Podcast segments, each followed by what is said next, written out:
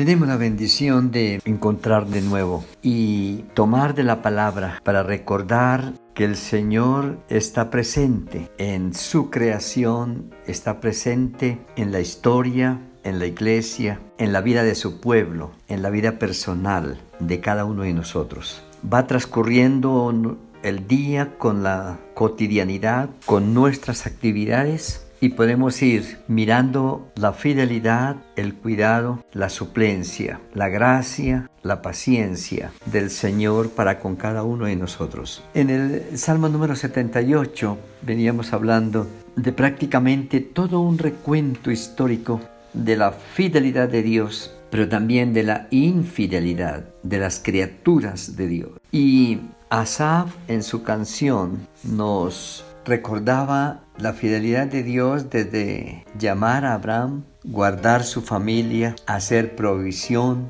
cumplir su palabra, sus promesas de fidelidad, de la tierra por heredad y de bendición para las naciones a través de ellos. Pero también muestra el momento en el que el mismo pueblo de Dios comienza a echar a sus espaldas los dichos, los preceptos, las recomendaciones, la palabra del Señor para vivir bien. Y habla de la opresión en Egipto, de la rebeldía, la murmuración en el camino del desierto, pero también habla del juicio que viene sobre familias, sobre personas en ese caminar hacia la tierra prometida. Aún traspasando milagrosamente el desierto, cruzando el Jordán en seco y adquiriendo la tierra prometida, ya como un pueblo sedentario, continúa en su necedad espiritual, en su rebeldía de corazón, en su desconfianza, en su ingratitud en cuanto a la relación con el Dios que ha hecho tanto a favor de ellos. Eso nos llama la atención para como hijos de Dios permanentemente estar evaluando nuestro caminar con Él, estar reconociendo su poderosa mano, su fidelidad, su amor, su paciencia, reconociendo que siempre ha estado con nosotros y reconociendo también nuestra flaqueza, nuestra fragilidad, nuestra debilidad. Y Él continúa en su cantar, en su poema, en sus canciones, expresando resultados de el haber echado la palabra de Dios a un lado, el de haber sido rebeldes, desleales y necios. El Salmo 79 también es un salmo que continúa la historia, la narrativa, a través de las canciones de este grupo de música del templo y del altar. Oh Dios, vinieron las naciones a tu heredad,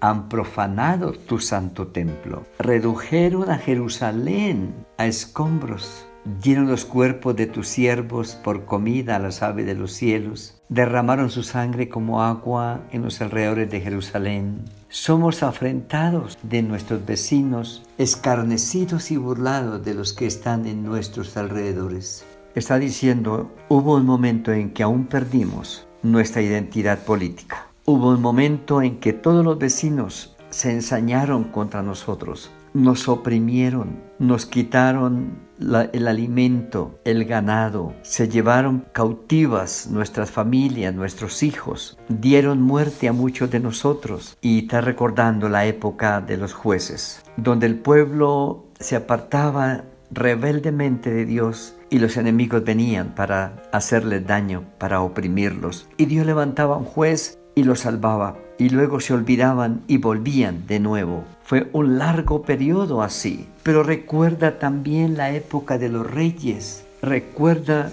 el momento en que viene la decadencia y la división del reino hasta ir cautivos y estar en Babilonia por tantos años. Esa manera de expresarlo a través de las canciones y de la poesía, Asap está diciéndole al pueblo, cuando canten esta canción, cuando escuchen cantar, cuando lean la salmodia, hagan memoria de lo que hemos sido nosotros de desleales con Dios, pero como Dios ha permanecido leal y fiel y vez tras vez envió rescatadores, vez tras vez nos tendió la mano, vez tras vez nos volvió a levantar, nos volvió, nos volvió a reencauzar, nos volvió a poner como bendición.